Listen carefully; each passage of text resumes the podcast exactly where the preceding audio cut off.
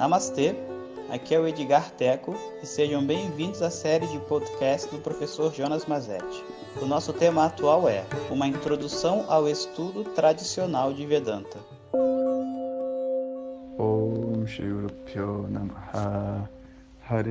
Om Bom dia, pessoal. Então, estamos ouvindo as histórias dessa jornada, preparação né, para ir para a Índia. E nesse, nessas viagens de Estados Unidos, Índia e tudo mais, eu conheci uma Swamini, e essa Swamini, muita gente boa.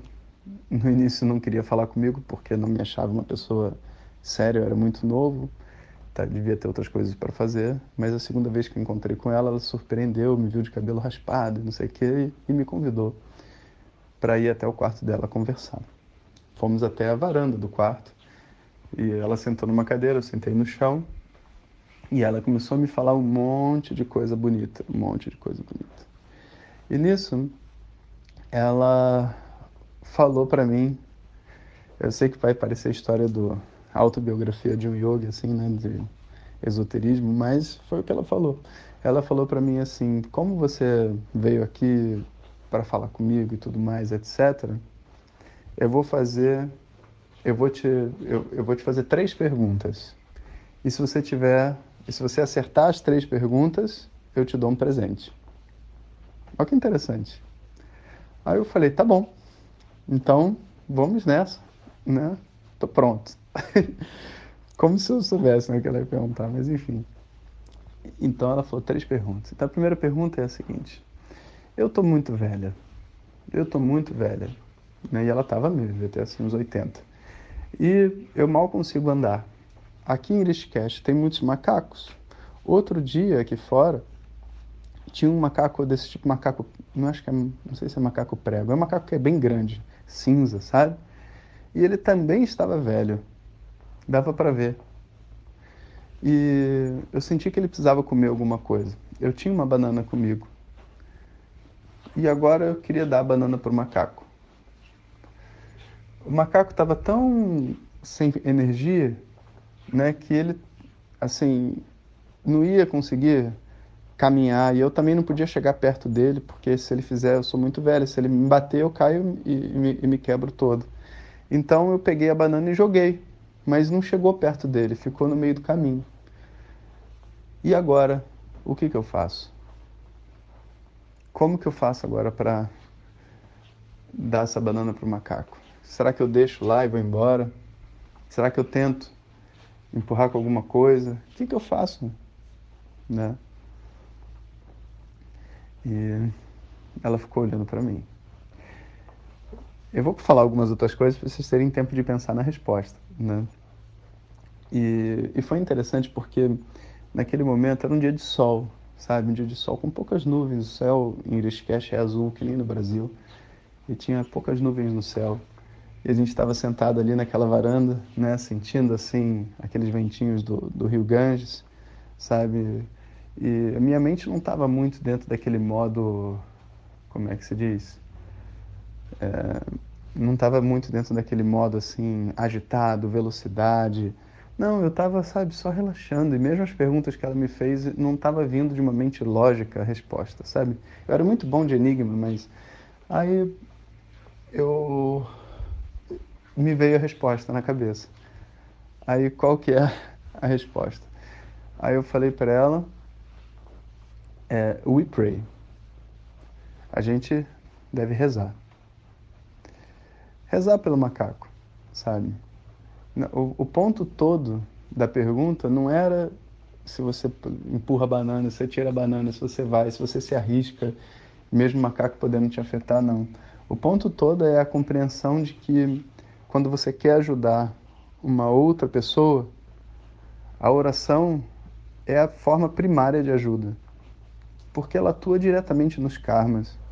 Né? Uma vez isso aconteceu comigo também eu estava precisando resolver uma determinada coisa e etc, sabe? E, e era super difícil de resolver. E eu, como professor de Vedanta, não tinha como resolver. Aí eu falei assim, cara, mas por que, que eu estou focando nisso? Tipo assim, eu sou um professor de Vedanta, canto não sei quantos milhões de mantras.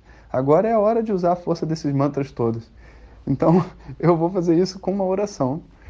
E essa, essa disposição da mente né, em usar as orações e entender as orações como uma ação, que você está fazendo alguma coisa, era o que ela queria. Quando eu falei, ela, beleza, passou. Então tá. A segunda pergunta, não me pergunte por quê, mas eu simplesmente não lembro. Já me perguntaram várias vezes qual foram as três perguntas. A do macaco eu lembro. A segunda pergunta eu não lembro. Se um dia eu lembrar, eu conto para vocês. Aí veio a terceira pergunta. A terceira pergunta foi: o que faz do Swami Dayananda diferente dos outros mestres? Olha que interessante. O que faz do Swami Dayananda ser diferente dos outros mestres? Essa é uma pergunta também muito capciosa, porque a tendência das pessoas é de uma espécie de um endeusamento de qualquer mestre, sabe? Então ele é um mestre, então ele é diferente de todo mundo, ele é especial, ele sabe não sei o quê. E aluno de Vedanta não pode ter essas asneiras na cabeça, entendeu? A gente olha para as pessoas objetivamente. É um homem, é uma mulher, está vestido de laranja, está vestido de branco, está falando uma coisa que é importante para mim, significa que ela estudou, a gente nunca olha para uma pessoa e vê mais do que uma pessoa. É uma pessoa. A gente pode ver através dessa pessoa uma coisa maior, né? o conhecimento vindo até nós. Mas a gente nunca transforma a pessoa numa espécie de, de santo, sabe? Isso não é correto. E tudo isso estava por detrás dessa pergunta, né? O que que faz o Swami Dayananda ser incrível? Todo mundo fala que o Swami Dayananda é incrível. O que que faz ele ser incrível? Porque se você não entende o que que faz ele ser incrível, então você não entende o que é o Swami Dayananda. Né? E, bom, já falei um pouco para vocês pensarem, né? Mas a resposta era muito interessante. É... A resposta é muito simples. Em uma palavra só, clareza. E clareza de um mestre você percebe pela maneira como a pessoa explica entender um determinado problema, uma determinada equação matemática e tudo mais, um, um, fenômeno físico, todos os estudantes, todos os professores podem entender. Mas o que faz um professor ser incrível é quando ele explica aquilo que está todo mundo entendendo de uma maneira que as pessoas ficam com mais clareza, uma maneira muito. É, no caso do Swami, né? Tipo assim, no caso de Vedanta, né? nem do Swami, clareza significa simplicidade e profundidade. Sabe, você conseguir explicar com poucas palavras, sem muitas elaborações, sem grandes palavras em sânscrito, algo que é muito profundo. Sabe? Às vezes a gente pensa assim que profundidade e complexidade andam juntos, mas não. A complexidade ela é oposta à clareza. Quanto mais complexo, menos, menos clareza eu vou ter. Eu preciso de uma maneira muito direta, simples, conseguir acessar algo que é muito profundo. Isso é clareza. E o Swami Dayananda era mestre nisso. Ele simplesmente jogava com as palavras e fazia você ver algo que era muito difícil. E essa clareza não era só porque ele entendia Vedanta, mas porque ele entendia da mente humana. Então, era um jogo que muitas vezes eu faço nas minhas aulas também. Chego me irrito, falo um palavrão e depois eu dou uma explicação. Quando você vê um professor né, falando um palavrão, dá um choque na mente. Você fica atento, você para de pensar sobre outras coisas. E aquele é o momento onde você vai e, e dá a mensagem. Sabe? Esse jogo de enganar a mente emocional para conseguir atingir de uma maneira profunda o intelecto é a habilidade do mestre. E não é algo que que você aprende com essa intenção, é algo que você recebe, né, estando em contato com outros professores e com as bênçãos mesmo de Dakshinamurti, dos mestres. Então, isso que faz do Swami especial. Ela sorriu e ela falou: Você tem toda razão, e agora eu fico mais satisfeita ainda porque eu estou vendo que você está entendendo né, o, que, o que é isso daqui. Eu vejo que você está entendendo. Né? Então, eu vou te dar um presente. Aí, foi muito interessante. Né? Ela chegou para mim e falou assim, eu até me emociono só de lembrar. Né? Ela chegou e falou assim: Você nunca mais vai se sentir sozinho na sua vida. E naquele momento eu entendia muito bem o que ela estava dizendo, porque eu tinha uma sensação, desde moleque, de ter sido abandonado pela minha mãe. Hoje eu compreendo que não fui abandonado, muito, pelo contrário, minha mãe me amava muito e, e trabalhava muito e ela tinha o jeito dela de ser, mas a minha expectativa enquanto criança, né, de ser cuidado, de, de ter talvez mais carinho menos lógica, menos força de mundo, sabe? Foi substituída por uma coisa meio Jonas, sobrevive aí, que isso vai ser bom para você. Então uma coisa meio, ó, fica aí. E isso para mim como criança foi muito difícil. Então ela chegou para mim e simplesmente falou isso: você nunca mais vai se sentir abandonado.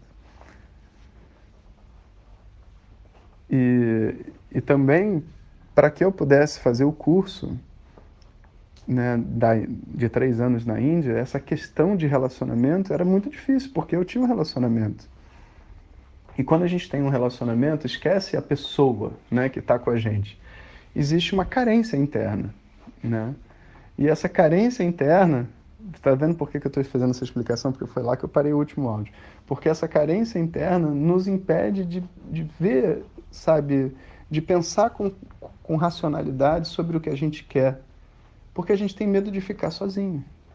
E, pô, não é que a Somni acabou com isso, cara. Eu tinha, a partir daquele momento, é como se eu tivesse uma convicção dentro de mim de que eu não ficaria sozinho. Seja porque eu não me sinto sozinho, seja porque vai aparecer uma outra pessoa para mim. E eu sorri, né? E ela me deu uma banana. Tipo, come essa banana. Aí eu comi a banana. Ficamos sentados ali, né? E eu achei aquilo simplesmente uma coisa muito fabulosa. Eu estava meio que no estado de graça, né? E nisso ela olhou para o céu, né? Com as nuvens, que eu falei poucas nuvens, céu azul. E ela começou a, a dizer, né? O Swami Dayananda, ele fez esse céu de hoje para gente. É, acho que quando ele faz isso, ele tem assim muita compaixão, né? Como que ele desenha um céu tão lindo, sabe, para a gente poder simplesmente andar aqui sobre ele e viver a nossa vida. Né? Cada dia ele desenha um céu diferente, como um grande pintor naquele momento, assim, uma outra coisa foi confirmada dentro de mim, sabe? Que, primeiro, quando ela tinha que conversar sobre o professor Swami Dayananda, ela falava com muita objetividade quem é aquela pessoa que está ali. Mas, através do professor dela, ela se comunicava com Deus. Como se aquele professor que estivesse ali com ela fosse uma boca divina que estivesse falando para ela o que ela precisava descobrir para a vida dela. Então, o Swami Dayananda era o altar dela. E Deus criou esse céu, Swami Dayananda criou esse céu. Mas ela não, não tinha nem ela não era louca e nem achava que o Swami Dayananda em si tinha feito nada. Mas o Swami Dayananda de verdade, o que que é o Swami Dayananda, o que que é o mestre de verdade? O mestre de verdade é o criador do universo. Né? E e ela começou a compartilhar os pensamentos dela comigo. E eu fiquei ali naquela varanda sentado, escutando. Né? Foi uma das sensações, recordações mais maravilhosas que eu tive. Depois disso, eu só fui encontrar com a Suamini no meio do curso.